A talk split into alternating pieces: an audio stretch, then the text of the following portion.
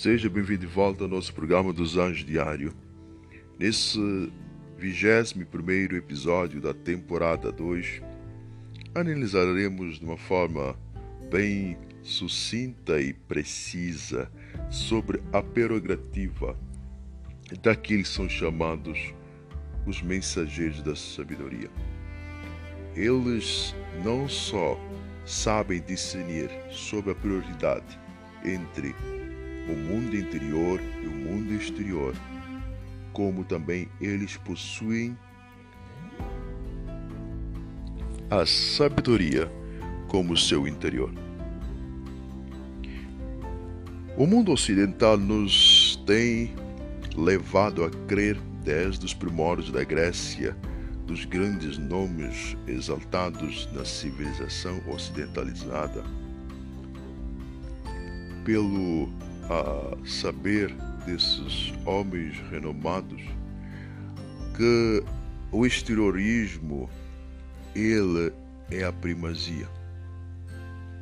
Para que nós resolvamos conflitos, basta que assinemos protocolos, acordos de pacificações, para que haja uma mudança concernente ao racismo social, é recomendado uma mudança da estrutura da defesa, da autoridade e até da própria Constituição.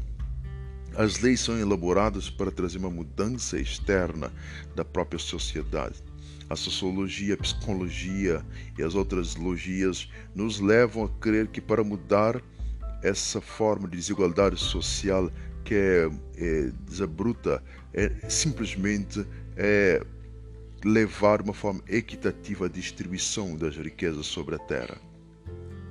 Para que a nível da política é, seja é, coordenado cada vertente da prosperidade, de a inclusão social e, e de aproveitamento dos recursos naturais, também a ciência, na verdade, social ensina que simplesmente vamos trazer uma nova forma de política de intervenção. Dentro do campo religioso, também nos é levado a crer que uma mudança uh, de música, novos temas, uma mudança de novos líderes, pastores ou sacerdotes, uma mudança de novas aplicações teológicas dentro do campo da história, usando a arqueologia, levando a antropologia como eh, incidentes de maior relevância, são, na verdade, credíveis e são os argumentos necessários para a mudança da mente e do coração do homem. Esse é um dos terríveis pensamentos da nossa geração. Quando a sabedoria eminente da pessoa de Cristo esteve naquela, o Deus, eu sou aqui nesta terra, ele falou quando ele observou sobre essa forma de pensamento dos líderes dos seus dias. Em Mateus 23, versículo 24, ele chamou os guias cegos, que quais mosquito engolis um camelo. Dentro da família, quando quer resolver problemas ah, vertentes relacionados ao relacionamento, não só conjugal, filho, pai, é, familiar, é nos levado a arrancar aqueles pressupostos que para nós são mais grotescos, que na verdade são os menores e de menor relevância, porque somos cegos. Não temos a clareza sobre qual é a prioridade. A prioridade, ele falou, é o primeiro. Versículo 25: Ai de vós, escribas e fariseus, hipócritas, porque limpais o exterior do copo e do prato, quando por dentro estão cheios de rapina e de iniquidade.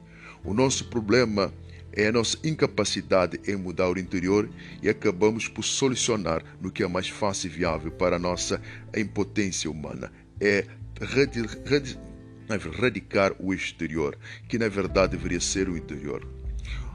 Quando ele chamou-os de cego, ele queria que eles entendessem que eles não tinham a compreensão, que a mudança externa só é capaz de ser é, eficientemente quando o interior é a própria sabedoria quando elevamos o nosso egocentrismo, a nossa forma de viver no ego para a cruz, e ele nos traz a sua vida com a abundância da própria sabedoria.